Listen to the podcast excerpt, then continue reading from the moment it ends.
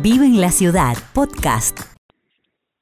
Recibimos a Monseñor Ernesto Giovando, el obispo auxiliar de Buenos Aires, vicario de la zona de Flores.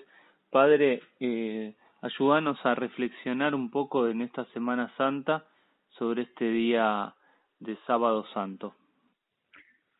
Muy buenas tardes y un gusto poder estar este ratito con ustedes. Bueno, yo creo que es el día que por ahí pasa más desapercibido en la Semana Santa. Ponemos mucho énfasis en el Viernes Santo y en el Domingo de Pascua. Y el sábado queda ahí medio como, ¿qué pasó? ¿Qué pasó el sábado santo? ¿Por qué ponemos sábado santo? Por el credo, nosotros sabemos el credo de nuestra fe, que Jesús murió, y hay un artículo ahí del credo que dice, descendió a los infiernos. Y al tercer día resucitó de entre los muertos.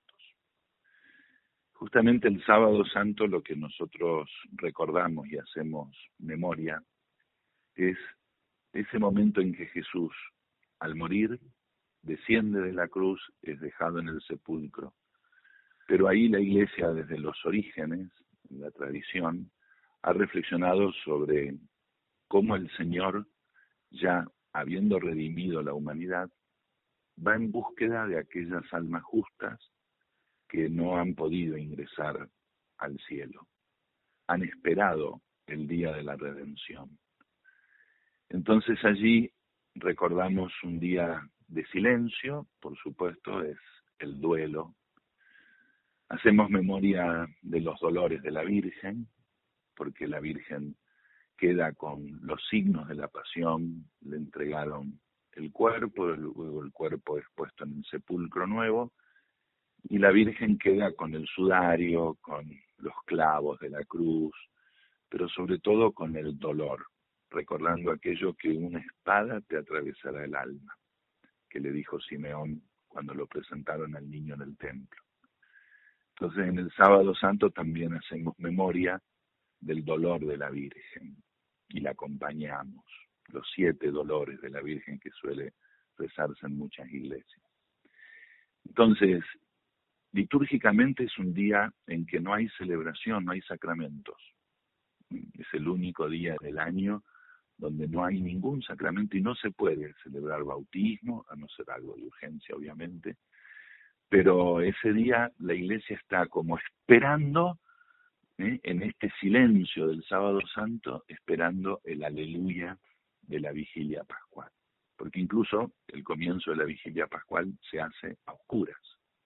Solamente está el cirio y toda la iglesia a oscuras y cuando recién se canta el gloria, ahí se prenden las luces y luego se canta el aleluya, que es eh, el canto de la resurrección.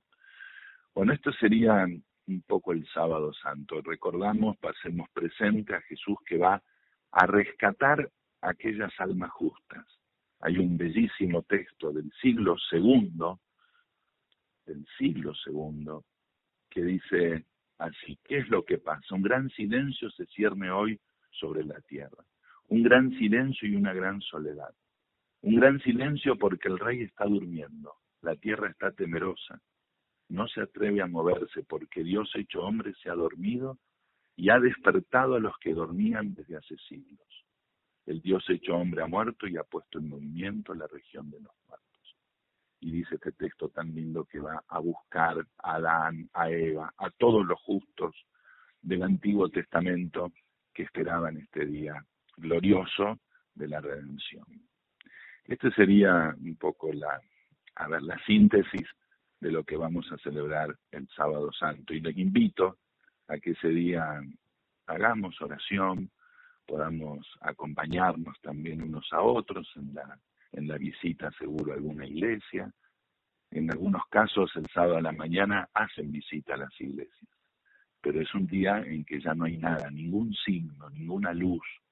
Este día las iglesias están despojadas, los templos están despojados para que luego sí un rato antes de la medianoche o de la vigilia pascual, se revista otra vez el templo y festejemos la resurrección del Señor.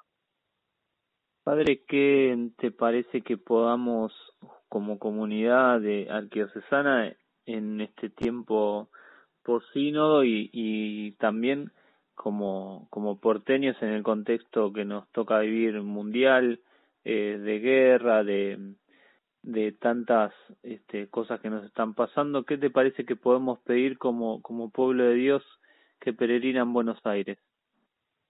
Primero, invito a celebrar la Semana Santa. son días feriados, pero también para los cristianos son días de, oración, de estar presente, de ir a las celebraciones, poder rezar el Via Crucis. Y siempre el misterio de la redención del Señor, su muerte y resurrección, renueva nuestra vida. Entonces también es una oportunidad para renovar nuestra vida cristiana, renovar nuestra esperanza y obviamente rezar. Rezar por nuestra ciudad, rezar por los problemas que hay en Argentina, las dificultades que hoy tenemos de diálogo, de pobreza, de falta de, de, atención a los más vulnerables, cuántos abuelos solos, cuántos abuelos empobrecidos, bueno, todo esto que, que nos duele, ¿no? Nos duele el alma. Y también, por supuesto, la guerra en Ucrania y en otras partes del mundo, rezar por la paz, ser nosotros intercesores. Y la Iglesia de Buenos Aires está empezando este camino después del sínodo. Y esto también eh, va a ser una Pascua y una Semana Santa de celebración en los templos, algo que no hemos podido hacer plenamente en los años de pandemia. Todavía estamos en pandemia, Dios quiera que podamos salir. Pero invitamos a la gente a que pueda acudir a las iglesias, a los templos y y venir a rezar juntos, caminar juntos, como dice el sínodo, que es tan importante en nuestra fe. Te pedimos la bendición, Padre, para terminar. Muchas gracias y eh, poniendo los ojos en Jesús, que es el que dio comienzo a nuestra fe, estando muy cerca del corazón de María, los bendiga Dios Todopoderoso, Padre, Hijo y Espíritu Santo. Amén. Y muy feliz Pascua de Resurrección. Gracias, Nelson.